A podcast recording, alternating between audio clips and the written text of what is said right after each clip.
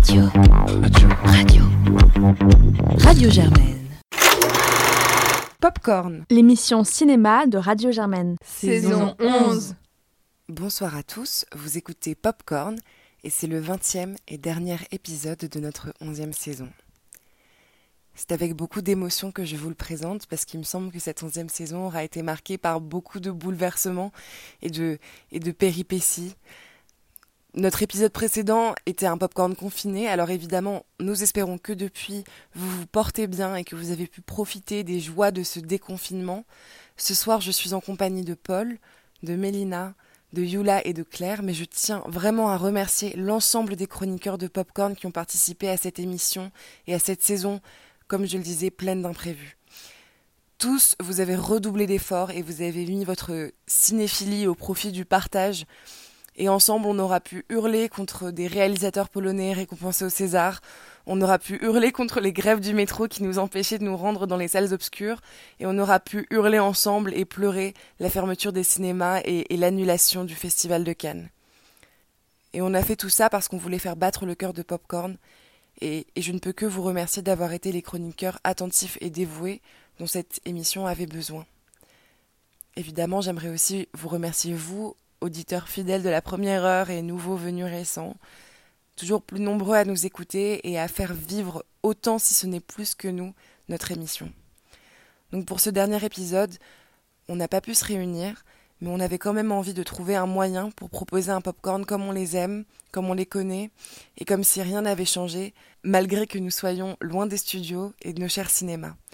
Donc ce qu'on a choisi de faire, c'est que plusieurs chroniqueurs ont soumis un film dont ils aimeraient entendre débattre, que ce soit une perle rare ou un film qui mériterait d'être à nouveau mis en avant. La seule condition était que ce soit un film qui soit sorti dans les dix dernières années, parce qu'on marquait cette année euh, une décennie de cinéma. Et au programme, après tirage au sort ce soir, nous avons donc Maloute, un film français de Bruno Dumont sorti en 2016, Tree of Life de Terence Malik, récompensé par la Palme d'Or en 2011, et enfin Promare, film d'animation japonaise de Hiroyuki Imaishi, sorti en 2019. On commence donc avec Maloute, dont Paul et Yula vont nous parler et dont on écoute tout de suite un extrait de la bande-annonce.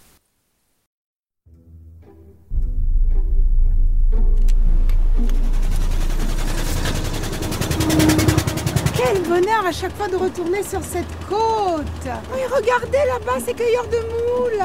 Qu'est-ce que ça pue cette carriole? Oh, comme c'est pittoresque Et donc Yula, c'est toi qui nous le présente. Bonjour à, tous et à toutes. Euh, je suis ici avec Paul et moi-même Yula et nous allons aujourd'hui vous parler du film Maloute, sorti en 2016, qui est un film de Bruno Dumont.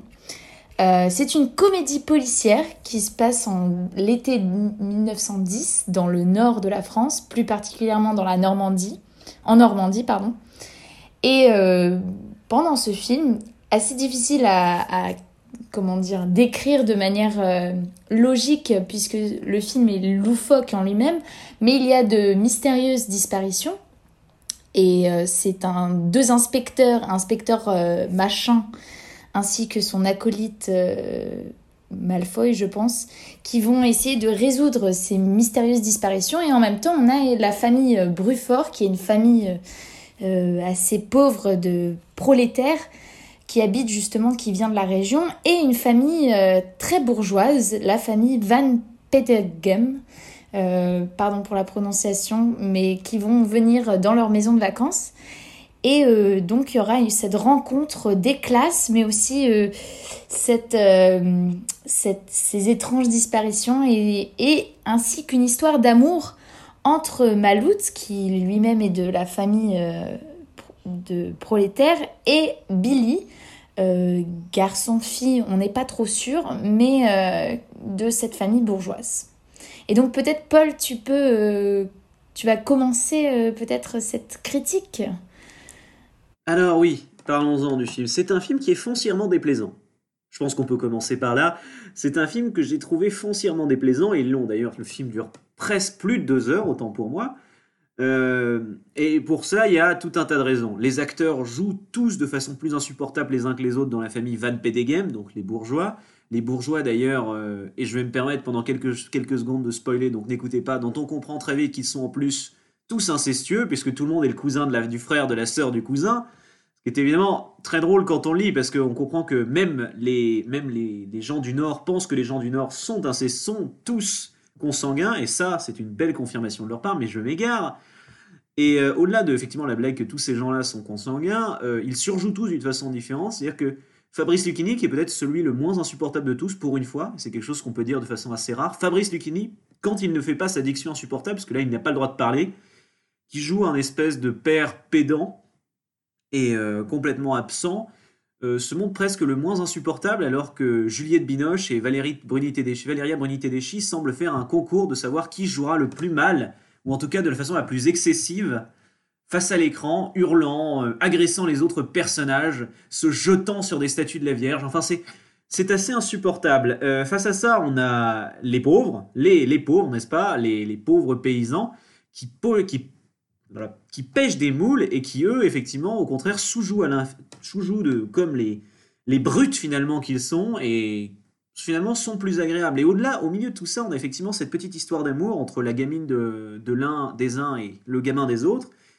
qui s'avère étonnamment touchante. Et c'est là où on rentre peut-être dans le cœur émotionnel du film, dans une scène de, de balade euh, au, au, travers des flots, pourrait-on dire, c'est-à-dire de balade en mer, entre les deux amants, qui est d'une incroyable beauté et qui se retrouve presque le paroxysme au milieu du film, alors même qu'après, l'histoire dégénère. Mais finalement, ce qui revient de tout cela, au-delà de ces personnages insupportables, à l'exception de quelques-uns, de cette mise en scène souvent un peu pompière, avec pourtant des très beaux plans, mais certains, surtout certains bruitages étonnamment qui, il faut l'admettre, sont un peu insupportables, notamment l'inspecteur machin qui est gros. Et du coup, quand il tombe, et il tombe tout le temps parce qu'il est gros, il fait des bruits de gros. Ce qui, bon, est pas très agréable, euh, on trouve quand même euh, une forme de, de sensibilité émotionnelle, peut-être de l'ordre de la nostalgie, euh, qui, moi, m'a plutôt touché, même si je trouve le film, effectivement, comme je l'ai dit précédemment, un peu long. Quelque chose qui, effectivement, est, pour ainsi dire, soutenu par une utilisation, effectivement, de, de, la mer, un événement, un, élément important, l'eau, cette fluidité, fluidité aussi du personnage, justement, du fils, enfin, fils-fille, des PT Billy, cette espèce de personnage un peu perdu, qui finalement sera en quelque sorte notre point de, de vue pendant tout le long du film, euh, avec sa, contrepartie euh, plébéienne, dans, qui maloute, qui donne son titre au film. Et cette suite d'anecdotes, d'événements, de, de sketchs en quelque sorte, euh, reste assez plaisante, bien que souvent un peu lourd. Et justement, c'est un peu mon problème, c'est que c'est un film que je pense aurait été meilleur sans son. Et bon, évidemment, c'est peut-être exagéré de ma part, mais c'est un film qui justement a cette euh, intelligence visuelle qui immédiatement, quand elle est conjointe au son et surtout au doublage, au jeu insupportable des acteurs et à la façon dont ils parlent tous avec leur accent spécifique, est presque trop. C'est-à-dire que c'est un film qui, sans le son, à part peut-être le bruit des vagues, aurait été, je pense, infiniment meilleur. Et dans l'état, c'est un film qui est souvent insupportable très prétentieux que la critique a adoré et on comprend pourquoi, parce qu'évidemment c'est une subversion incroyable de la comédie française parce que Christian Clavier n'était pas dedans, mais finalement on en ressort moins convaincu que euh, je pense le réalisateur pensait euh, pouvoir faire et surtout que par ailleurs c'est quand même un film qui a eu apparemment une forme de, d'attente chez les critiques puisque Le Monde lui consacrait une, un reportage en six parties pendant la production, que je me suis fait le plaisir de ne pas aller lire, mais que j'ai vu passer euh, dans mon film en me renseignant, et que vraiment pour un film qui apparemment avait tant d'attentes derrière lui, c'est un film moyen, mais sans plus. Et toi, qu'est-ce que tu en as pensé? Alors moi, je pense que justement, il faut se rappeler que tout d'abord, c'est un film euh, de l'ordre de l'absurde. Donc je pense que justement, cette exagération, c'est tout à fait euh, intentionnel, et cette la manière dont Juliette Binoche euh, surjoue, c'est fait exprès. C'est pas juste. Euh, justement, moi, je trouve que. Euh, bah déjà, la critique, c'est marrant parce que la critique, c'est vrai qu'au niveau de la presse, elle a été très positive, pardon. Mais le public a été beaucoup plus sévère avec le film et justement il y a eu beaucoup de critiques négatives et pour moi je pense que c'est de l'ordre de d'essayer de, comprendre ce film. Et euh, moi, je dirais, la réussite de ce film, c'est que je l'ai vu il y a 4 ans et encore aujourd'hui, il m'a marqué. Donc, c'est-à-dire que encore aujourd'hui, j'y repense. Alors que les comédies un peu euh, qu'on sort, qui sont agréables sur le moment, on n'y repense pas 4 ans plus tard. Alors que Malout, justement, c'est ce genre de film que, certes, euh, il est controversé, mais il va vous faire réfléchir et vous allez vous en souvenir. Et je pense que ça, c'est quand même déjà un bon film. Euh, pour euh, aller vers le concret, parce que bon, euh, de ce qui est positif du film, c'est que justement à travers cette... Tu, tu, parles des bruitages, pour moi justement cette exagération des bruitages, donc c'est-à-dire on entend chaque pas. Chaque pas, on l'entend fois mille. chaque son, chaque... justement, le personnage joué de... de, de Lucini, Lucini euh, qui, se, qui se déhanche un peu, qui se oscille comme ça bizarrement, euh, qui est dodu, enfin qui a comme une sorte de boss, on dirait un bossu. Euh, Juliette Binoche qui parle de manière certes insupportable, j'en suis d'accord, mais telle une vraie bourgeoise, tu vois, vraiment, c'est la bourgeoisie exagérée. Oui, c'est insupportable, mais justement, ça en devient drôle. En tout cas, il faut, pour moi, c'est peut-être, c'est peut-être personnel, mais j'ai trouvé que justement, euh, Dumont va critiquer cette bourgeoisie, mais de manière originale et sans jamais faire l'éloge de la famille prolétaire, puisque comme tu dis toi-même, euh, c'est un peu des sauvages, des cannibales d'ailleurs, euh, qui mangent des êtres humains. Donc, donc il n'est pas dans l'extrême oh, je critique la bourgeoisie et voilà, les pauvres sont géniaux.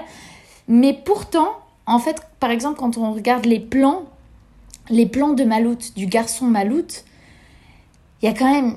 Enfin, moi, j'ai trouvé que ces plans, ils sont vraiment magnifiques. C'est-à-dire, il y a une certaine. Un regard, c'est un garçon qui est pas très beau. Euh, et pourtant, il regarde. Il y a une sorte de. À travers son regard, ces gros plans sur lui, euh, c'est attachant. Et en plus, quand il y a des, des scènes ridicules, parce qu'il y en a beaucoup, euh, par exemple, je pense à la scène où euh, quand les femmes, les bourgeoises veulent passer de l'autre côté de, de, de la rivière, ou c'est la rivière ou c'est la mer? C'est c'est une rivière, c'est une petite rivière euh, au travers de laquelle ils essayent de où ils font passer. Et on oui exactement. Et on voit il y a des sortes de bateaux, des barques donc on s'imagine que et donc elle, paye euh, Maloute et son père, donc euh, ces familles pauvres, parce qu'elles veulent passer de l'autre côté. Et on s'imagine que que Maloute et son père vont, vont prendre ces, ces, ces, belles demoiselles dans leurs belles robes de 1910 euh, dans ces barques, mais pas du tout. En fait, il, juste il les soulève et il traverse cette, cette, cette, cette petite rivière et ça a l'air absolument ridicule de ces, ces, ces, ces, hommes tout sales qui portent ces femmes avec leurs robes et leur, leur sorte de parasol ou parapluie, euh, qui elles sont elles-mêmes sont surprises, mais qui a l'air plus ridicule quand même des deux. J'ai trouvé que c'est quand même la bourgeoisie. Et donc pour moi, euh, dans ce sens-là, j'ai trouvé que c'était positif. Et je sais pas si toi-même, tu parles du, monsieur machin, de l'inspecteur machin. Euh, j'imagine que du coup, tu n'as pas trop apprécié euh, cet inspecteur? C'est pas que j'ai pas trop apprécié, mais c'est que ça fait partie de cette obsession de l'excès du film. Tu parles beaucoup d'excès et je suis d'accord avec cette idée que c'est un film qui est justement volontairement et dans l'excès, dans le ridicule, parce que c'est quelque chose que Dumont avait déjà fait dans sa, dans sa série télévisée qui d'ailleurs se passe à peu près dans, la même, dans le même endroit, mais de nos jours, et dont le nom m'échappe spontanément, et je vais immédiatement le revérifier. Mais je dirais que c'est euh, Coin, les histoires de Coin Coin. Voilà, Coin Coin et les, Coin Coin et les Inhumains. C'est aussi une histoire policière que je ne suis qui est aussi avec Bernard Pruvot qui joue le père euh, le père des le père de la famille euh, de pêcheurs ici.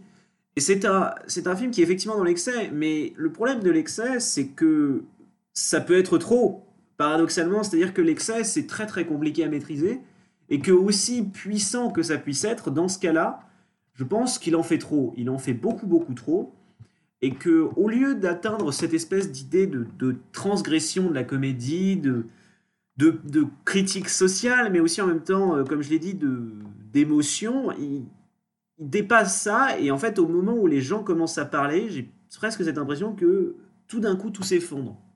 C'est pour ça que je parlais de, couper le sang. En soi, les bruitages, je suis d'accord avec les, les, garder. Et comme je disais, le bruit de la mer est absolument formidable pour l'ambiance de film et donne effectivement cette idée de peut-être d'une possibilité d'autre chose que finalement personne n'atteint jamais, alors que tout le monde revient euh, indéniablement au statu quo et on n'arrive jamais à progresser et ces deux, ces deux mondes restent séparés en définitive. C'est ça bien ça le drame de cette histoire, c'est qu'en définitive, euh, ces gens parlent tellement euh, corporellement que quand ils s'adressent les uns aux autres, ils ne font que rajouter quelque chose de superflu et finalement euh, dérange le public plus qu'autre chose. Et je sais que moi, j'ai quand même apprécié, parce que effectivement c'est un film qui est très impressionnant sur plein d'intérêts, mais je sais qu'il y a plusieurs personnes, par exemple, dans, dans l'équipe, puisque euh, les trois films dont on parle pendant cette émission ont été vus par l'intégrale de l'équipe, et si j'ai bien suivi, je crois que certains d'entre nous l'ont absolument détesté, et c'est quelque chose que je pourrais parfaitement comprendre parce que c'est un film qui est foncièrement insupportable. Et euh, de la même façon que, par exemple, pour, pour, dans un autre contexte, un film comme Salou ou les 120 jours de Sodome serait parfaitement insupportable. Sans, euh, mais sans la maîtrise que le film que je viens de citer pourrait avoir. C'est un film qui, je pense, est moins en contrôle de son excès qu'il ne le pense. Et c'est là où je pense que ça me dérange et qu'il y a l'échec finalement de d'atteindre ce vrai statut de grande comédie transcendante. C'est un film dont on se souvient parce qu'effectivement, ça ressemble pas au reste. C'est un film qui, qui ne ressemble à rien d'autre euh, dans le milieu, mais c'est pas un film qui a euh, qui vraiment euh, me marque plus que ça. Mais je pense que justement, c'est parce qu'il est dans l'excès. Par exemple, souvent quand on regarde, euh, quand on n'est pas assez, quand un film n'est pas assez dans l'excès, là, il est tellement dans l'excès que justement, il va même briser les codes du langage. C'est-à-dire, par exemple, les, les, les, les phrases, il va créer des mots. Il y a, il y a des mots inventés, euh, il y a des expressions, c'est l'heure de, par exemple, euh, des, des, des expressions qui vont être un peu tournées, qui vont pas trop avoir de sens, on les comprend, mais donc justement, c'est aller au-delà de ce que un réalisateur euh, pourrait se permettre. Parce que attention il faut euh, il faut oser mais pas trop. Alors que là je pense que Dumont il était plus dans le je vais me faire un délire et ça me plaît et euh, et moi ça m'a plu mais je peux comprendre aussi en effet que ça ça peut ne pas plaire et que ça peut être trop. Mais justement moi je pense c'est vrai que si on avait que des films comme ça euh, ou que si Dumont faisait que des films comme ça, après je, je pense pas qu'il fasse que des films comme ça. Ça serait un peu trop, mais un film tous les quelques qui justement se permet d'aller euh, d'être dans l'absurde et, justement euh, c'est vrai que c'est un peu parfois ça fait un peu comique clown quoi. Clown clown cirque. Mais par exemple les deux l'inspecteur machin et son acolyte ils me font penser à Flip et Flap je ne sais pas si vous avez connu Flip et Flap, ce sont euh, deux comédiens, c'est un peu comme euh, dans Tintin, les deux euh, Dumont et Dumont, Dupont et Dupont, pardon. mais Flip et Flap, c'est un, monsieur gros et un autre tout, tout fin qui sont un peu comme Charlie Chaplin et qui se baladent et qui font de la pantomime, qui sont... et je pense qu'il y avait des échos justement à, ce côté clown et en même temps eh ben, c'est pas assez. Euh, je pense que du monde dans sa tête, il s'est dit, mais vas-y, on va encore plus loin et on s'en fiche. Et justement, j'aime bien, euh, j'aime bien l'audace. J'aime bien cette audace et j'aime, même si je peux comprendre que, que, que ça peut déplaire et que ça peut être trop, je pense que l'audace est nécessaire pour justement euh, expérimenter et pour renouveler le cinéma, l'art et, et, et voir si, euh, et, prendre justement des, acteurs qui peut-être on s'imaginerait pas qui feront Juliette Binoche, on s'imaginerait pas que elle serait euh, à ce point-là en train de surjouer puisque c'est une très bonne actrice. Et justement, je pense que c'était, il lui a demandé de jouer comme si trop. Enfin, je pense que c'était, c'était tout à fait pensé et, et et c'est pour ça que ça m'a pas ça m'a pas dérangé mais c'est vrai que ça, ça peut déranger mais euh, bon, moi, je, vous, je vous encouragerais quand même à le, regarder, puisque pour moi, une comédie qui sort de l'ordinaire, c'est ça le cinéma. C'est un film qui qu'on s'en rappelle. Et je pense, Paul, que tu t'en souviendras. Ou peut-être que je me trompe, mais de manière positive ou négative, mais ce n'est pas un film que qu'on oublie comme ça. Et pour les Normands, euh, je vous encourage à regarder ce film euh, parce que, comme l'a déjà dit Euh, quand même les plages normandes, il y a des très beaux paysages. Et d'ailleurs, il utilise un léger filtre cyan, donc ça veut dire que j'ai l'impression que le film n'était pas très saturé. C'était assez, assez sombre, un peu. Enfin, donc, il n'a pas surjoué. il n'a pas le la caméra, le film en lui-même, donc certes le jeu d'acteur, mais euh, on n'a pas des couleurs de partout, des, des... donc il y avait un côté quand même très réaliste avec le paysage, le cadre. Et les acteurs, eux, non, mais on n'était pas non plus dans un monde euh, Alice au pays des merveilles, plus euh, acteurs surjoués. C'était vraiment un cadre réaliste, on peut y croire, mais les personnages eux-mêmes ne le sont pas. Et donc c'est ça qui a rendu, moi je trouve que c'est là Peut-être que s'il avait euh, commencé à mettre des, des, des couleurs de trop, là, je, je serais d'accord, mais je pense que qu'il y avait quand même un certain, une certaine logique. Loufoque, mais logique. Hmm. je dois admettre que je suis moins convaincu que toi et qu'en général, je ressors avec cette idée. Pour ce qui est du langage inventé, je pense que surtout c'est du patois. Je sais pas à quel point c'est basé sur le patois euh, normand. Hein, ah, c'est vrai, peut-être. Tu as peut-être raison. Et je m'excuse euh, aux... aux, Normands euh, si. Mais je pense non, parce qu'à un moment donné, par exemple, le Lucini, à la place de dire c'est l'heure de l'apéritif, il dit c'est l'heure de l'apéri, mais il dit c'est l'heure de l'apéri. Et il. A, il y, a aussi effectivement les dysfonctionnements de tous ces personnages. Effectivement, en fait, je suis assez d'accord avec toi sur la plupart des points, mais en même temps, je pense que c'est un film euh, raté. Je pense que c'est un. Mais comme c'est un, c'est un film raté intéressant, c'est pas un film raté euh, inintéressant, mais c'est un film raté parce qu'il n'atteint pas euh, finalement la maîtrise. C'est ce c'est la maîtrise. C'est bien d'être excessif, mais c'est mieux d'être excessif et de savoir où on va. Et j'ai pas totalement l'impression qu'il sache où il va. J'ai l'impression que c'est un film qui est un peu écrit euh, sur le moment, et ça ne m'étonnerait pas de la part du monsieur, qui euh, déambule un peu, euh, finalement, avant de trouver une conclusion qui est certes pas, pas idiote, mais finalement peu, peu probante, et qui ne n'arrive jamais finalement à atteindre un pic au-delà de cette effectivement très belle scène, comme je disais, de balade en mer, et c'est un peu là-dessus que je retombe. C'est que finalement on a un pic au milieu, mais très rapidement, ça, ça, ça devient euh, long et, et, surtout assez prétentieux, à vrai dire. C'est bien, il nous faut des, films, livres, prétentieux pour donner... Euh, parce que la prétention, c'est ce qui pousse l'auteur, en quelque sorte. Mais c'est quand même très prétentieux comme film, faut le dire. C'est un film qui, comme tu l'as dit, a cette nature très aride. Euh, je ne sais pas qu'il utilisait un filtre cyan, comme tu dis, mais en tout cas, c'est une, nature très aride euh, très terre à terre dans laquelle ces personnages, comme tu as dit, burlesques, euh, évoluent. Et euh, au fond, c'est assez puissant, mais en même temps, c'est. C'est long, quoi. Vraiment, c'est long. C'est long par tous les aspects. C'est un film qui, dans les, qui va, qui va jusqu'à l'excès et qui n'y arrive pas forcément. Et on a envie de lui dire qu'il fera mieux la prochaine fois, quoi.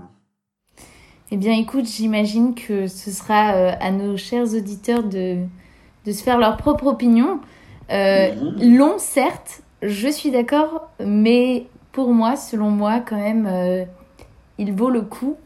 Euh, il en vaut le coup et euh, vous en rappellerez de manière positive, comme moi, ou de manière peut-être plus critique, négative, comme Paul. Mais je pense que c'est un film quand même pas anodin, disons. Mémorable. voilà, exactement. Bah merci beaucoup Yula, merci beaucoup Paul pour euh, cette critique et ce débat. Effectivement, quand tous on a vu euh, Maloute euh, chacun chez soi, on s'est dit que c'était quand même un film un peu ovni et je pense que c'est intéressant d'en avoir parlé. J'espère que peut-être certains auditeurs vont avoir la curiosité d'aller voir ce dont il s'agit et, peut-être si vous l'avez vu, partagez-nous votre opinion au sujet de ce film qui, sort vraiment de, de certains codes pour le meilleur et pour le pire visiblement. Et on passe maintenant à Tree of Life, un peu plus conventionnel, Palme d'Or, Terrence Malick. On écoute tout de suite un extrait de la bande-annonce.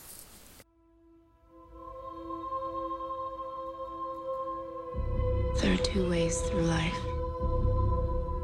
The way of nature in the way of grace. You have to choose which one you'll follow. We're alligator. You'll be grown before that tree is tall.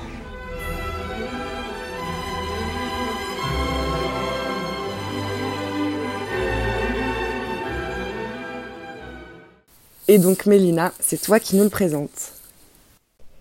Bonjour chers auditeurs, chères auditrices de Popcorn, ici Mélina et aujourd'hui je vais vous parler de Tree of Life euh, de Terence Malick, euh, sorti en 2011 et qui a reçu d'ailleurs moult récompenses euh, cette année-là et qui raconte donc l'histoire, enfin les souvenirs d'enfance de Jack, de la rencontre de ses parents, donc sa mère jouée par Jessica Chastain et son père joué par Brad Pitt, jusqu'au début de son adolescence et plus tard l'âge adulte.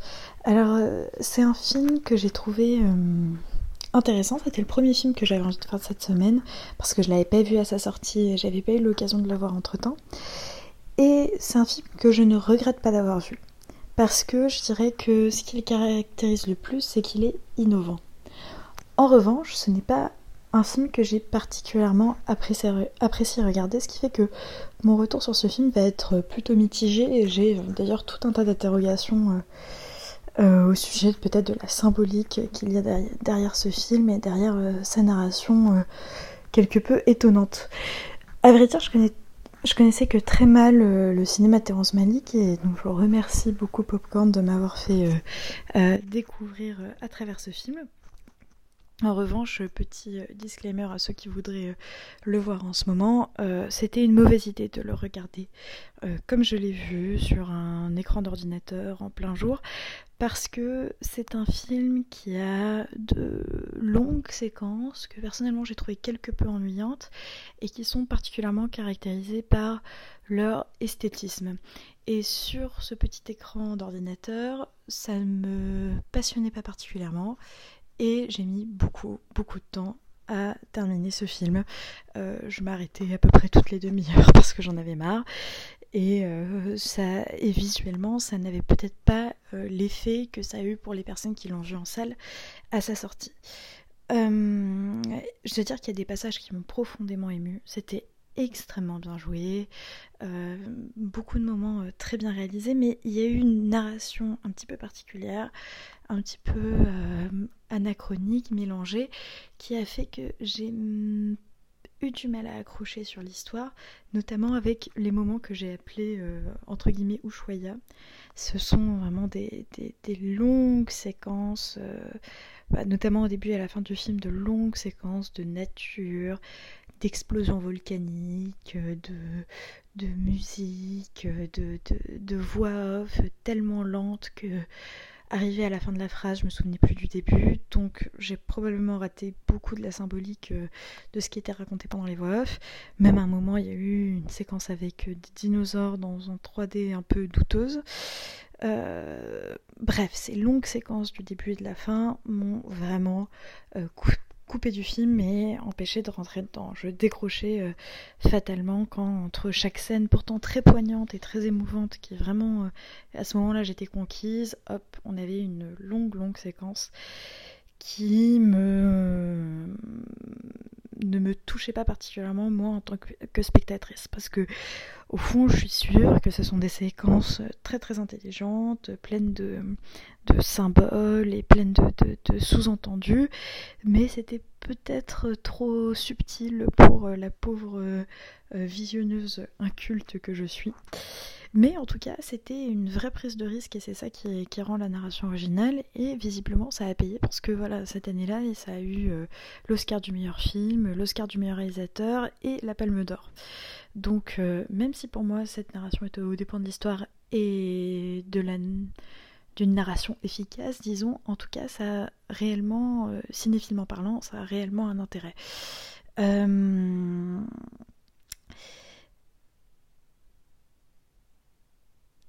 Donc moi, ça va peut-être être euh, la, question que j'ai euh, auprès euh, de Claire qui va défendre ce film, c'est réellement qu'est-ce qu'elle a pensé voilà, de, ces séquences qui prennent, je pense, bien 40% du film. Claire, qu'as-tu pensé de ces séquences? À ton avis, quelle en, quelle en est la signification? Quelle utilité tu y as vu Et, et est-ce que certains, certains critiques de film disent que c'est prétentieux. Euh, c'est possible parce que dans mon cas ça n'a pas fonctionné, mais euh, quelle efficacité ça a lorsque réellement on est touché par euh, ces très longues séquences de nature Est-ce que Terence Malik finalement dans ce film est un génie avant-gardiste qui ne peut pas être compris par le commun des mortels? Ou est-ce que en effet c'était peut-être trop ambitieux et ça n'a pas fonctionné euh, ici Claire, euh, et donc euh, c'est à présent à mon tour de donner mon avis sur Tree of Life de Terrence Malick. donc Tree of Life, moi c'est un film que j'avais déjà découvert. C'était pas mon premier film de Terrence Malick, et je dirais que je, je, le recommanderais, je pourrais, je sais pas si je le recommanderais comme premier film pour aborder ce cinéma. Euh, d'un côté, effectivement, ça peut paraître évident de commencer par Tree of Life parce que c'est la quintessence du, style, euh, du style malikien, on va dire. Euh, c'est-à-dire une narration et, qui est extrêmement effacée, des personnages qui sont au final assez peu développés pour laisser place souvent à une démarche parfois très expérimentale de démonstration et de, de film de la nature. Euh, pour, euh, pour avoir une sorte de recherche euh, existentielle, métaphysique qui, qui, traverse la plupart de ces films. donc c'est un film qui, qui, qui, à, qui à ce niveau-là, et parmi tous ceux que j'ai vus de Malik, est vraiment celui qui a la narration la plus dissolue. et c'est vrai que du coup, des films comme par exemple Hidden Life, donc le très très bon film qu'il a sorti l'année dernière, ou La ligne rouge, euh, qui, euh, qui l'a sorti donc un peu avant Tree of Life, euh, peuvent paraître vraiment à ce titre-là plus abordables, si c'est pas un style ou un type de narration qui vous parle. on a également voilà, la quintessence de son style au niveau de sa cinématographie, sa manière de filmer, hein, avec une caméra à l'épaule, avec très souvent une courte focale qui va se concentrer sur ses personnages et avoir donc des, des longues, euh, des longues déambulations entre ces personnages, vraiment en filmant euh, à leur hauteur, euh, comme une sorte de ballet, de danse qui est souvent assez belle. donc ça, c'est vraiment quelque chose qui, qui fait globalement le, très gros de la, de la, de la manière dont est filmé les scènes de Tree of Life, donc qui au moins se concentrent sur la cellule familiale. parce que comme Mélina l'a rappelé, donc c'est vraiment un film qui se concentre en en deux morceaux qui vont être, euh, qui vont être euh, alternés. Euh, donc on a à la fois donc l'histoire de cette cellule familiale, donc autour du père, donc des deux, parents qui sont vraiment très très bons. Donc Jessica Chastain qui incarne une mère qui a vraiment une sorte de, qui, est, presque naïf dans la manière dont elle représente une sorte de pureté et d'amour maternel total et un père euh, donc euh, dont on dont on ressent toute la frustration qui est euh, pas violent mais extrêmement dur avec ses enfants. Et, et, donc dont on ressent toute le enfin voilà qui, qui, va vraiment porter sur eux le poids de ce qu'il lui considère avoir raté dans sa dans sa vie notamment le fait que il n'est jamais devenu professionnellement le, le, musicien qu'il aurait espéré devenir alors pour pour avoir des études beaucoup plus terre à terre et donc voilà, c'est cette cellule familiale qu'on va suivre, euh, qui va être euh, avant tout traversée par un drame, donc euh, qui est la mort d'un de, de, des, trois garçons à 18 ans. Et donc on va suivre principalement l'enfance de cette cellule familiale, enfin de, cette famille quoi. Et puis, ensuite à l'âge adulte, donc le personnage d'un des enfants qui aura grandi, qui est donc joué par Shen Penn, qui est là aussi très bon, même s'il est, il est vraiment dans des scènes contemplatives, donc euh, c'est de manière moins évidente que Brad Pitt ou Jessica Chastain. Et ça, ça va être donc mis en parallèle avec des scènes qui peuvent effectivement interpeller, parce que là c'est vraiment du cinéma expérimental, hein, euh, de, euh, de de captation de euh, globalement euh, cosmique, on va dire, je ne savais pas trop comment le dire autrement, mais c'est euh, globalement des, des, plans de l'univers, de l'espace, des représentations de, de, du temps des dinosaures, donc des vies dinosaures qui effectivement sont dans des effets spéciaux qui sont un peu vieillis, mais globalement, en dehors de ces scènes, elles sont quand même saisissantes de beauté. Euh, donc euh, ces, plans d'espace euh, qui, vont, qui vont au final confiner à l'abstraction et qui montre euh, et qui montre en parallèle avec euh, les interrogations des spectateurs, enfin des, des personnages, puisqu'en général ces scènes on les a au moment où avec, avec une voix off d'un des personnages qui voilà pose des questions directement à Dieu, puisque voilà c'est une famille euh, chrétienne et c'est et donc ils vont ils vont reporter leurs interrogations sur une voix off sur une voix off donc qui va être montrée avec avec euh, ces, plans de l'espace donc euh, qui, sont quelque part pour Malik comme ça il a toujours été puisqu'il a toujours eu une approche extrêmement panthéiste la représentation d'une sorte de dieu ou en tout cas là qu'on se tournerait pour la recherche d'une transcendance.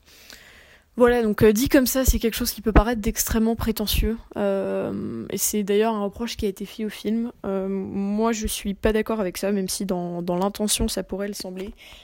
pour moi, ce qui sauve ce, film et qui, qui, pour moi, le rend vraiment magnifique et qui fait que je l'aime beaucoup, c'est sa sincérité, en fait. c'est un film qui, est, qui, qui nous montre, qui, qui est filmé à l'échelle d'un enfant. Euh, et qui du coup nous montre quelque chose qui au final est extrêmement naïf et, presque mécanique quand on est un enfant et donc on découvre à la fois son monde, donc euh, le monde très concret de bah voilà ma vie de famille, mes parents, euh, la, violence possiblement qui l'entoure, la société, et en même temps on découvre aussi, donc ça c'est les limites physiques du monde, et puis aussi on a forcément une sorte de quête métaphysique de bah voilà qu'est-ce que je fais ici sur Terre, euh, qu'est-ce que, euh, qu'est-ce que, euh, d'où on vient, etc. Donc ça, c'est des questionnements qui naissent à l'enfance. Et donc en fait, c'est au final très naturel de décider de les entrelacer. parce qu'il s'agit vraiment pour eux d'un éveil au monde en fait et au final ce qui pourrait paraître de, être de l'arrogance pour moi est une sorte d'approche totale évidemment il va jusqu'au bout et c'est pas quelque chose qu'on puisse le reprocher mais c'est de, cette manière de montrer euh, le questionnement qui peut paraître très naïf qu'on a euh, à ce moment-là de bah voilà quelle est l'origine de l'univers euh, quelle est d'où vient d'où vient j'ai tout ça. Et puis au final du coup les, les, scènes avec les dinosaures peuvent prêter à sourire parce que c'est ça fait partie des choses qu'on nous raconte quand on est enfant et qu'on va assimiler au même titre que là. Bah, on imagine qu'ils ont eu une éducation catholique donc que, que des interrogations sur la religion sur Dieu etc et puis c'est des scènes qu'on retrouve ensuite euh, donc euh, à l'âge adulte pour Sean Penn et qui là aussi sont tout à fait semblent tout à fait naturelles. et là Malik va les filmer comme des sortes d'échappées. donc sur des scènes de travail, donc Penn qui est devenu une sorte, une sorte d'architecte et qui va du coup sortir à un moment et puis voilà tomber sur un arbre et puis brusquement se retrouver projeté au-dessus de, son quotidien euh, et se retrouver euh, face, euh, face à bah, se retrouver plongé dans cette crise existentielle qui va le mener à, à se tourner vers la, la recherche d'une beauté beaucoup plus naturelle et chaotique aussi pour essayer de, bah, de trouver des réponses aux questions qu'il qui traverse dans cette crise. Euh, donc voilà, ça peut paraître très, très abstrait, mais en tout cas, moi, c'est vraiment comme ça que j'ai vu ce film. Euh, qui du coup est, comme vous l'aurez probablement deviné, est pas très facile à aborder euh, et qui peut paraître euh, également long, comme l'a fait remarquer Milina et même et même et, peut paraître long et puis puis même être compliqué quand on est juste sur son ordi chez soi. C'est pour ça que c'est vraiment quelque chose que je recommanderais de de faire au cinéma si vous en avez l'occasion. mais pour moi, le, le temps, c'est vraiment une dimension une dimension intégrante euh, du film et du cinéma, un peu, un peu, un peu le même que euh, Hidden Life, donc, euh, qui était ressorti cette année, qui était aussi assez long, qui faisait quelque chose comme trois heures, mais pour moi c'est vraiment une, une œuvre, enfin c'est une expérience esthétique ce film. qui doit se vivre sur le enfin qui doit se vivre dans la durée et donc qui ne pourrait pas être à mon avis plus court parce qu'on se retrouve vraiment privé de cette expérience sensorielle esthétique euh, que, que, nous offre euh, Tree of Life. Euh, donc, donc il faut se laisser porter en fait. je pense et essayer de de retrouver, d'essayer de perdre, enfin même si c'est un film qui peut paraître très cérébral, pour moi au final il, fait appel à des sentiments et des questionnements qui sont très primitifs, je dirais. et, et, même la voix off, effectivement, bon, ben voilà, elle peut paraître extrêmement naïve dans ce qu'elle demande. donc il faut vraiment juste essayer de, se passer de toute interprétation qui serait abusive et qui rendrait, euh, qui rendrait euh, mon avis, enfin qui nous ferait échapper à juste la simplicité, la simplicité extrêmement pure, extrêmement pure de ce film. Voilà donc euh, pour euh, pour un une critique assez décousue mais c'est vrai que voilà pour un film aussi peu euh, narratif et linéaire c'est bah, toujours compliqué de, de, le critiquer. C'est aussi compliqué de parler d'un film qui qui qui qui, peut toucher ou pas les gens mais de manière aussi personnelle.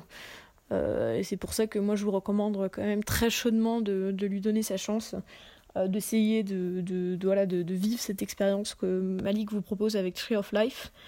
Euh, et puis pourquoi pas ensuite vous intéresser au reste de son cinéma qui en fait vraiment un réalisateur qui est quand même euh, très unique. voilà, c'est quelqu'un qui, qui est complètement retiré du, du monde, du, monde, enfin de l'industrie cinématographique qui a toujours voulu dans son cinéma nous présenter une approche très radicale du monde et qui, qui, qui, qui fait passer ses films vraiment comme le médium une sorte de quête euh, existentielle euh, qui, euh, qui en fait quelqu'un, à mon avis, d'à la fois extrêmement touchant, sincère et, vraiment unique. Donc voilà, je vous recommande très chaudement pour ces raisons Tree of Life et puis également ses autres films.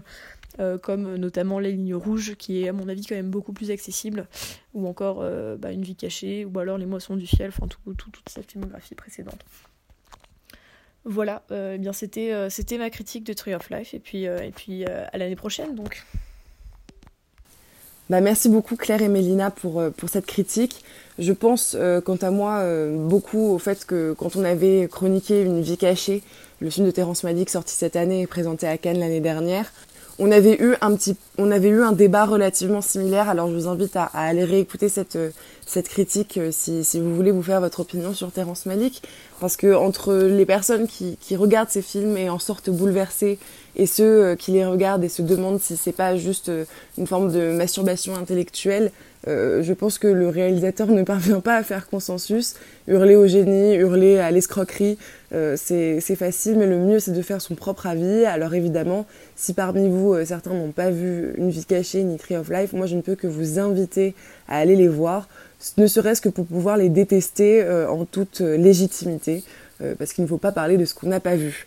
Et on va maintenant parler de notre dernier film, Pro Marée, dont on écoute un extrait de la bande-annonce.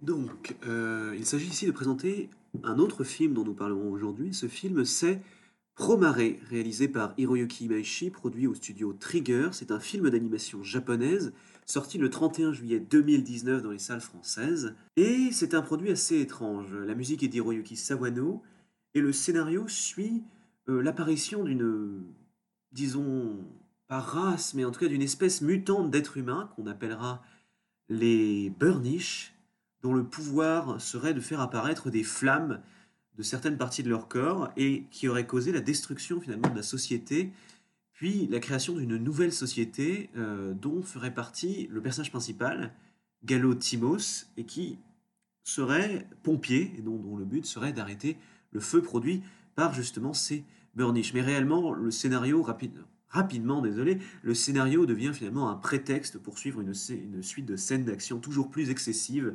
entre différents personnages, récitant à voix haute tout ce qu'ils pensent, et c'est exactement ça que l'on veut voir. Bah, merci beaucoup Paul d'avoir présenté le film. En fait, est-ce que c'est ce que l'on veut voir? C'est un peu la question que je me pose. Ça fait deux ans que je suis à Popcorn et j'ai appris beaucoup de choses.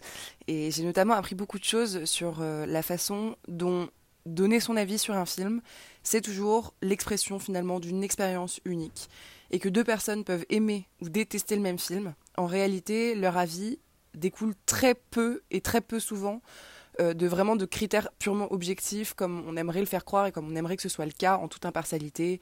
La lumière est dégueulasse, donc j'ai détesté, ou au contraire, la mise en scène est magnifique, donc j'ai adoré. En réalité, ça dépend de là où l'on se place, du point de vue de notre culture, notre histoire personnelle.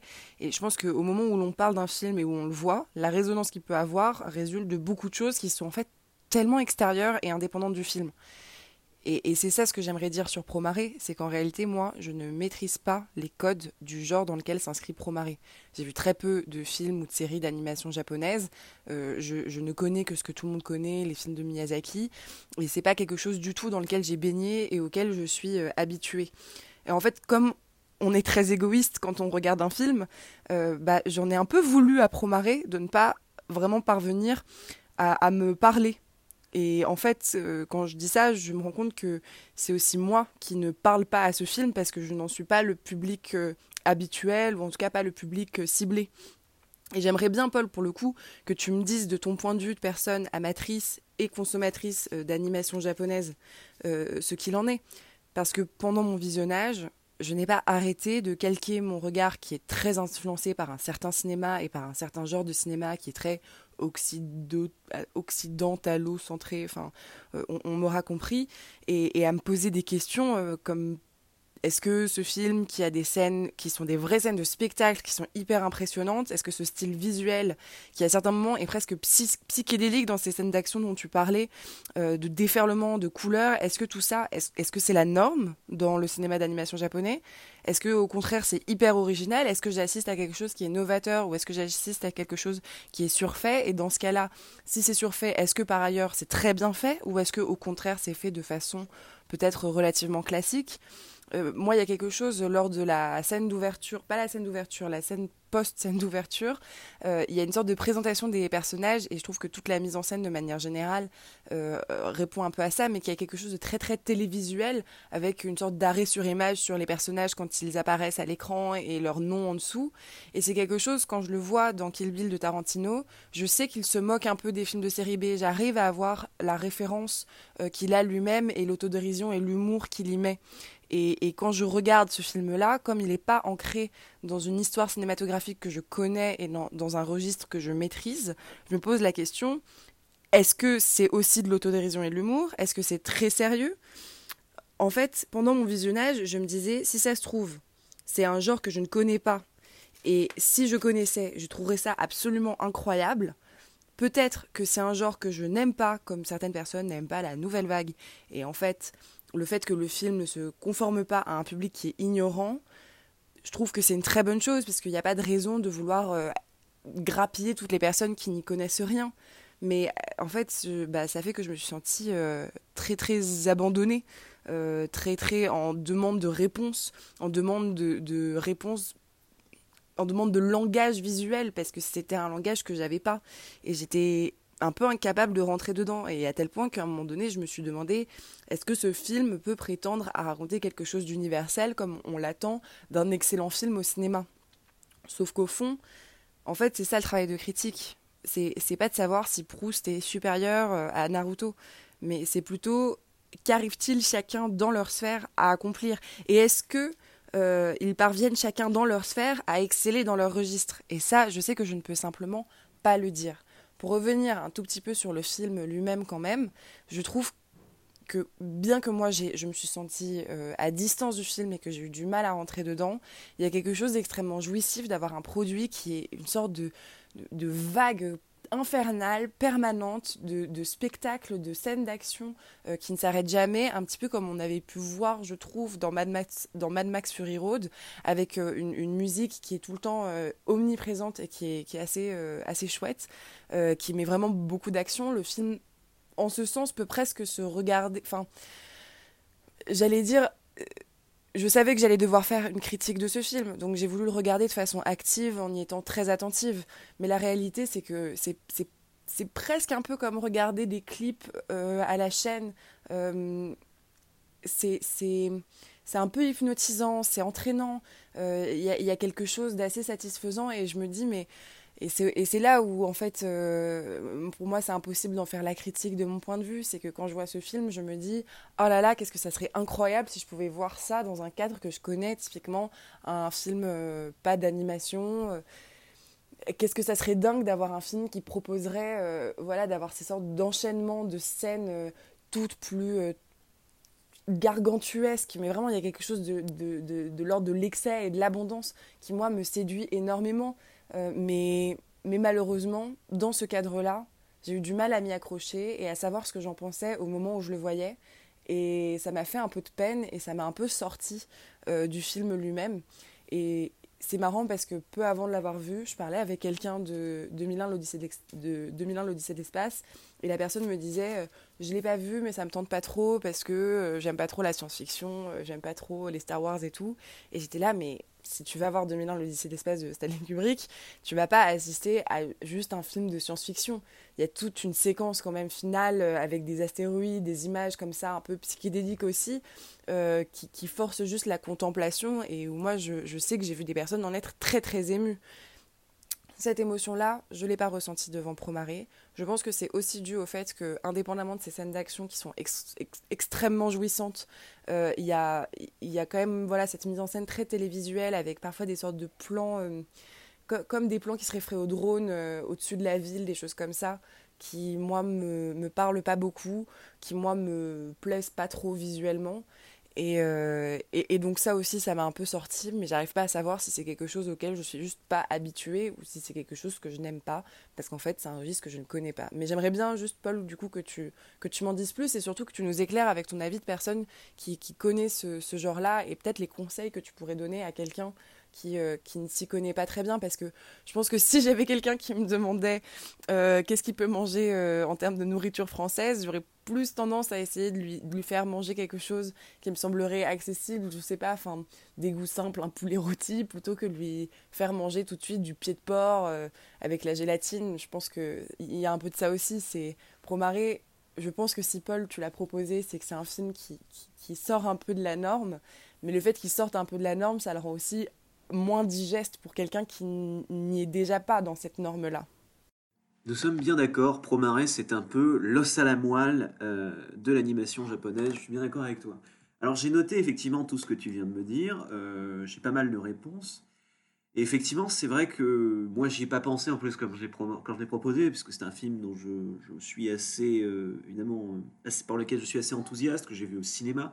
Et c'est vraiment pour le coup une expérience euh, très intéressante au cinéma. D'abord parce que les, les, salles étaient remplies de, bah de, entre guillemets, de, compagnons, c'est-à-dire de gens tout aussi enthousiastes par rapport au sujet qui hurlaient dans la salle. C'est, c'est un peu euh, dans l'expérience comme euh, aller voir le Rocky Horror Picture Show au cinéma aujourd'hui. Personne ne comprend rien à part ceux qui sont dans la boucle. Et je suis bien d'accord avec toi qu'effectivement c'était une, assez mauvaise idée en définitive de le proposer par rapport à d'autres films. Mais je pense qu'en fait, euh, tu sous-estimes en même temps la quantité de références euh, occidentales en fait qu'il y a dans ces films. C'est-à-dire que pour ce qui est effectivement du, du premier truc euh, le plus aberrant, c'est-à-dire les présentations de personnages qui sont poussées à l'extrême, elles apparaissent à l'intérieur de la, de la diégèse du scénario, c'est-à-dire sur les écrans. Quand elles apparaissent devant nous, elles apparaissent aussi sur les écrans des personnages qui poussent cette scène-là effectivement, euh, je pense qu'il y a des proximités à Tarantino. En même temps, c'est des références à quelque chose d'autre, c'est des références à l'univers du, manga, effectivement, de la présentation des personnages euh, très visuels, en fait, de l'art de la BD, euh, qui est ensuite transmis à l'écran dans les séries, qui ensuite est repris par ces gens qui relisent des séries, mais qui en même temps, on peut faire référence à, à, Tarantino, à tout ce cinéma occidental, parce que quand on demande finalement à la plupart de ces créateurs comment ils perçoivent ce qu'ils font, on retombe souvent en fait sur ce cinéma occidental. Donc euh, finalement c'est très proche. Je pense qu'il faut aussi chercher les, liens que tu as trouvés. Je pense que la comparaison à Mad Max est très appropriée. Cette espèce de vitesse permanente, cet excès, euh, cette hallucination, euh, on, ne comprend rien à vrai dire. C'est un peu le, problème, c'est qu'on ne comprend rien. Mais c'est aussi effectivement, tu l'as dit, c'est du rognon, c'est de l'os à la moelle parce que euh, ce style-là, c'est le style de son auteur qui s'appelle Hiroyuki Amaishi, comme, je l'ai dit tout à l'heure, qui est un, un type qui s'est fait connaître dans les années 90 euh, euh, comme réalisateur de justement de, scénarios complètement vides et de, visuels très pétaradants en quelque sorte. C'est un peu ça le, le mot qui s'est fait connaître dans les années 2000 ensuite avec une série d'animation justement qui est devenue culte aujourd'hui qui est aussi une série de, gros robots qui se tapent dessus, parce que c'est un genre qui effectivement, euh, comme tu l'as dit, qui est très euh, intrinsèque à cette culture. Et c'est vrai que euh, tout est hyper référencé, la façon dont les personnages se comportent, ce sont des stéréotypes pour la plupart qui sont à l'excel plus absolu. Et c'est dans les changements que ce film se démarche. C'est effectivement pour ça que moi, il m'est ressorti. Tu as bien fait de le pointer, parce que c'est vrai. c'est un film qui est intéressant pour les gens qui aiment ce genre de cinéma, parce que généralement, l'animation japonaise, au contraire, se pose comme quelque chose d'assez euh, statique, euh, même, même au cinéma, euh, par la nécessité de l'animation 2D. Parce que ce qui marque beaucoup dans ce film pour les, les entre guillemets, les, les connoisseurs, c'est que c'est un film qui est un, un hybride très puissant de 2D et de 3D, très visuel, accentué par un style minimaliste, tu l'as dit psychédélique, psychédélique c'est ex- exactement le bon mot, extraordinairement coloré, avec extraordinairement de beaucoup d'utilisation de, du triangle, beaucoup au cours de, l'histoire, et euh, des visuels notamment pour représenter les flammes qui permettent d'aller dans l'excès. Et cette 3D permet en fait au film euh, de jouer beaucoup sur son animation et de se permettre d'un côté euh, une grande expressivité dans les visages des personnages, parce que c'est quand même quelque chose qui ressort beaucoup dans l'animation japonaise, c'est ce cliché effectivement, euh, tu parlais de Naruto, mais c'est le, cliché des personnages avec les gros yeux euh, et les formes un peu excessives, mais justement qui bougent beaucoup, et c'est ça que qu'on retrouve beaucoup dans l'animation japonaise, c'est quand même l'idée que beaucoup de ces personnages portent toujours leurs émotions sur leur visage de façon presque aberrante. Euh, et ici, c'est poussé à l'extrême, évidemment, parce que tous les personnages se déforment en permanence en s'exprimant, ils hurlent chaque, phrase qu'ils disent pour exprimer justement cette émotion. Parce que, finalement, c'est presque en, en contrebalancier du cinéma moderne, par exemple français, qui repose sur euh, une intimité, sur une simplicité presque du jeu, enfin, ou plutôt sur une complexité du jeu, sur l'idée que finalement, chaque mouvement très simple euh, peut exprimer beaucoup de choses, alors que là, c'est l'inverse, c'est-à-dire que chaque chose est exprimée par cinq mouvements extraordinairement complexes.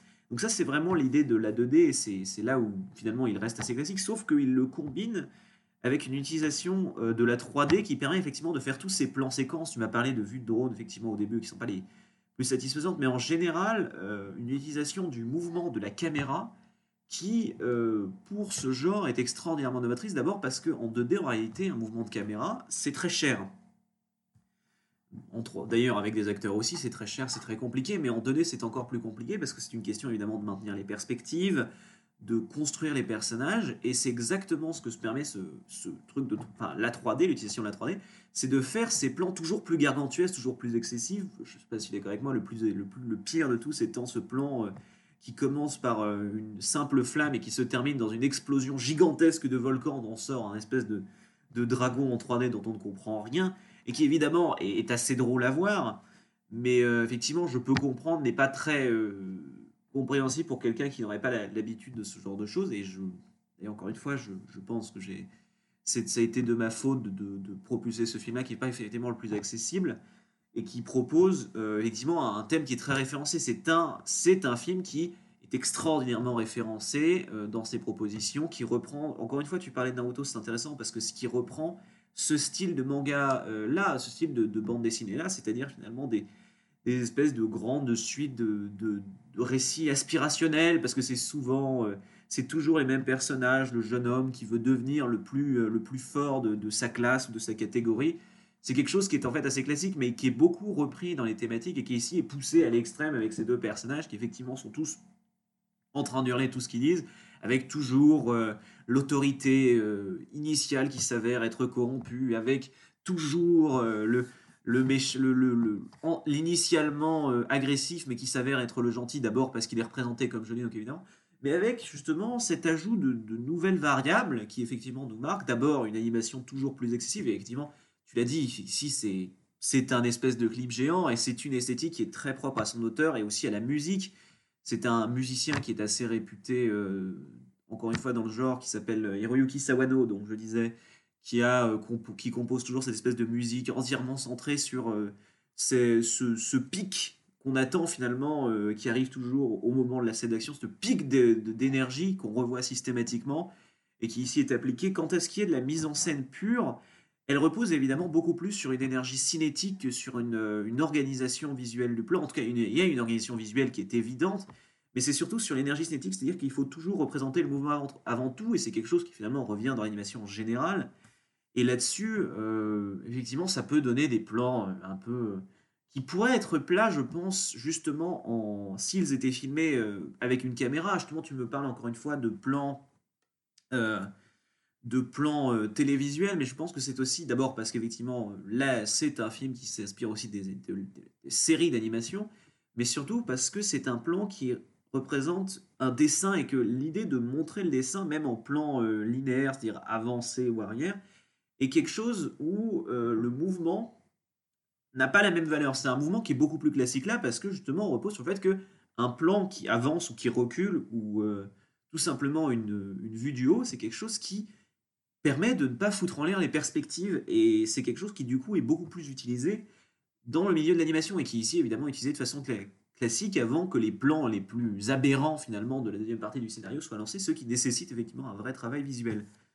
Euh, finalement, là où je veux en venir aussi, c'est que c'est un film qui, étonnamment, euh, pour le milieu, et là c'est quelque chose d'un peu différent, mais on, sort euh, du mois de la fierté intéressant, c'est un film qui est beaucoup plus, comment dire, Zong, beaucoup plus puissant sur les thématiques LGBT, ça se voit pas évidemment pour le monde, parce qu'on il y a des gens qui, il y a deux hommes qui s'embrassent, waouh, mais en fait, à vrai dire, dans la façon dont il le représente et dans la façon dont il l'utilise dans son scénario, c'est quelque chose qui est beaucoup plus puissant que dans la plupart euh, finalement de ses contemporains. D'abord parce que le Japon a des problèmes de relations euh, humaines, qui, enfin généralement homme-femme, mais en général l'approche de sexualité qui est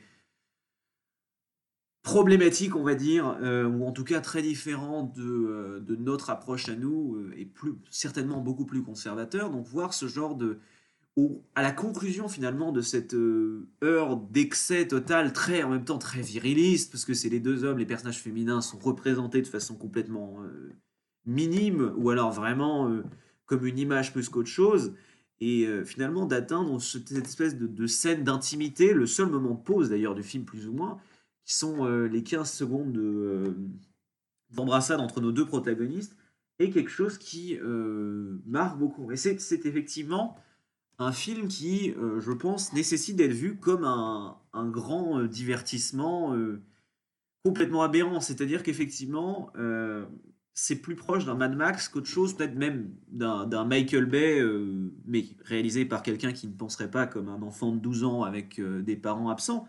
Enfin, c'est quelque chose dont je comprends effectivement les difficultés. Le problème aussi, c'est que c'est là où j'arrive, c'est que en fait, de l'extérieur, c'est difficile de comprendre, mais de l'intérieur, c'est en quelque sorte tout aussi difficile d'expliquer pourquoi ça marche. Parce que c'est l'idée que. Euh, tu me parlais de 2001, le lycée de l'espace tout à l'heure, mais je dirais qu'un cinéphile voit dans les plans de 2001 quelque chose d'incroyable. Dans même, à part la, scène finale, qui effectivement elle est assez universelle, le reste du film est tout de même très long. Ne serait-ce que le plan le plus incroyable de 2001, le, fameux, euh, le fameux jump cut de 2001, le lycée de l'espace, qui passe, euh, qui fait passer toutes les années d'histoire en un plan de l'os se transformant en vaisseau c'est quelque chose qui, pour euh, le non-initié, n'a aucun intérêt, mais qui, pour le, le connaisseur, évidemment, est l'un des plus grands plans de l'histoire du cinéma. Et d'ailleurs, c'est vrai, c'est un plan incroyable. Donc je pense qu'en même temps, il y a cette difficulté. Mais c'est vrai que nous, on peut le voir, et je pense que naturellement, on voit de plus en plus de ces plans. C'est toujours le, L'idée, c'est, tu as raison sur cette idée de subjectivité. Un film, c'est aussi ce qu'on projette dedans. Et à part certains qui sont objectivement catastrophiques, je pense à Knives and Skin dont on avait parlé cette année, on verra, on projettera toujours une partie de nous-mêmes dans une image, dans un, dans, une, dans un montage. Et même si le montage lui-même est censé donner un sens, euh, on projette toujours quelque chose. Et quand on n'est pas adapté à la façon, euh, à, au miroir en quelque sorte, c'est vrai que c'est totalement impossible d'y voir quelque chose. Mais une fois qu'on voit le miroir, il est difficile de ne plus le voir. C'est comme ces euh, illusions d'optique permanentes. Et je comprends la difficulté de s'accrocher. Et c'est vrai que c'est un film qui est volontairement obstrué, qui est, qui est volontairement l'excès, qui se veut finalement une parodie en quelque sorte de tout ce qui pourrait être considéré comme ce style-là. C'est-à-dire que quand on parle à quelqu'un, c'est assez marrant, mais parler à quelqu'un de ce genre de, série d'animation, ça pousse souvent un petit regard moqueur et on imagine dans sa tête cet excès visuel que du coup Promare va immédiatement représenter pour être cette espèce de d'excès, de, pousser cet excès jusque dans ses limites. C'est effectivement, tu parles encore une fois de, mise en scène clipesque, c'est ça. C'est, c'est un clip, et c'est un clip qui est tout ce qu'il y a de plus aberrant dans, dans ce style. C'est pour ça en même temps, quand je l'ai proposé, que je pensais que ça pourrait être sympathique, c'est-à-dire que c'est un film qui forme la culmination de ce style. C'est-à-dire qu'il reprend toutes les critiques, toutes les, choses, finalement, les clichés de ce style et qui les pousse à l'excès jusqu'à les rendre euh, incompréhensibles. Mais en fait, je pense que ce qu'il faut comprendre, et c'est vrai que de l'intérieur, ça doit être c'est évidemment plus facile, c'est que ce film-là euh, finalement, parce qu'il est à ce point hyper référencé, ne, devient une référence en lui-même. C'est-à-dire qu'il il est tout simplement euh, l'incarnation, entre guillemets, de, ce style. C'est difficile de, voir ce qu'il peut être d'autre que ça. En fait, il n'a pas de vraie nuance dans le propos. On ne va pas retrouver euh, finalement ce qui peut être une référence à d'autres plans, etc. Puisque tout est poussé à l'extrême jusqu'à finalement devenir une espèce de, de mélange de, différentes influences, de différents styles, qui est très satisfaisant. Mais effectivement, c'est, euh, je pense que c'est un film qui est euh, un peu euh, trop ancré dans cette culture pour être immédiatement accessible. Mais en même temps, c'est peut-être le meilleur moyen d'entrer, paradoxalement. Bah, merci beaucoup, Paul, pour ces différents éclairages. Je, je pense que effectivement, ça m'aide à mieux comprendre ce film. Mais par contre, au contraire, je pense que c'était vraiment une très bonne idée de le mettre au programme, même si moi j'ai eu du mal à, regarder ce film pour tous les freins dont j'ai parlé. Je pense qu'en tant que cinéphile, on ne peut pas, pour filer la métaphore, se comporter en enfant capricieux qui ne finit pas son, son assiette, parce que c'est exactement comme ça qu'on finit par ne manger plus que des coquillettes au beurre dans sa vie. Notre travail de critique, c'est une chose, mais notre amour du cinéma, il doit passer par la curiosité, il doit passer par le fait de, passer au-delà de ce dont on a l'habitude. Et je crois aussi que c'est tout le but de Popcorn. Proposer des sélections qui puissent faire débat, mais qui puissent surtout nous faire aller vers des formes moins connues, ou tout du moins moins évidentes pour nous. Dans les faits, j'espère aussi pour vous auditeurs que nous réussissons à vous pousser vers des productions différentes de celles que vous connaissez. Mais moi personnellement, quand je pense à l'heure du bilan à notre année de films chroniqués, je me rends compte que j'ai adoré certains films comme Bacurau et La vie invisible de Ridis Gusmao, qui sont des films brésiliens, alors qu'auparavant, je pense que j'avais vu, très très peu, si ce n'est pas de films brésiliens, et que j'aurais pu passer à côté de ces films auxquels je pense encore très régulièrement. Je pense aussi que euh, dans les films qui m'ont marqué, euh, il y a certains documentaires, il y a Des Hommes par exemple, qui faisaient partie euh, des derniers films qu'on a chroniqués avant le confinement.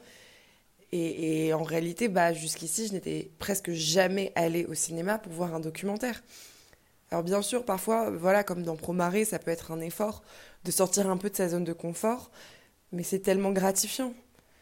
Alors, juste pour conclure, voilà, ce, ce, dernier épisode, je nous souhaite à tous, cinéphiles en herbe ou cinéphiles affirmés, chroniqueurs ou auditeurs, de faire toujours plus de découvertes, de nous tourner toujours plus vers des horizons un peu moins maîtrisés et nous plonger dans ce vaste monde du cinéma et dans tout ce qu'il a à nous offrir. J'espère que cet épisode vous aura plu. Je vous souhaite à tous de très belles vacances remplies de très beaux films. Ce soir, c'était notre dernier épisode de la saison. On se retrouve à la rentrée et d'ici là, vous pouvez évidemment réécouter toutes nos émissions sur vos applis de podcast et sur le site de Radio Germaine. D'ici là, je vous dis bonnes vacances et bonsoir.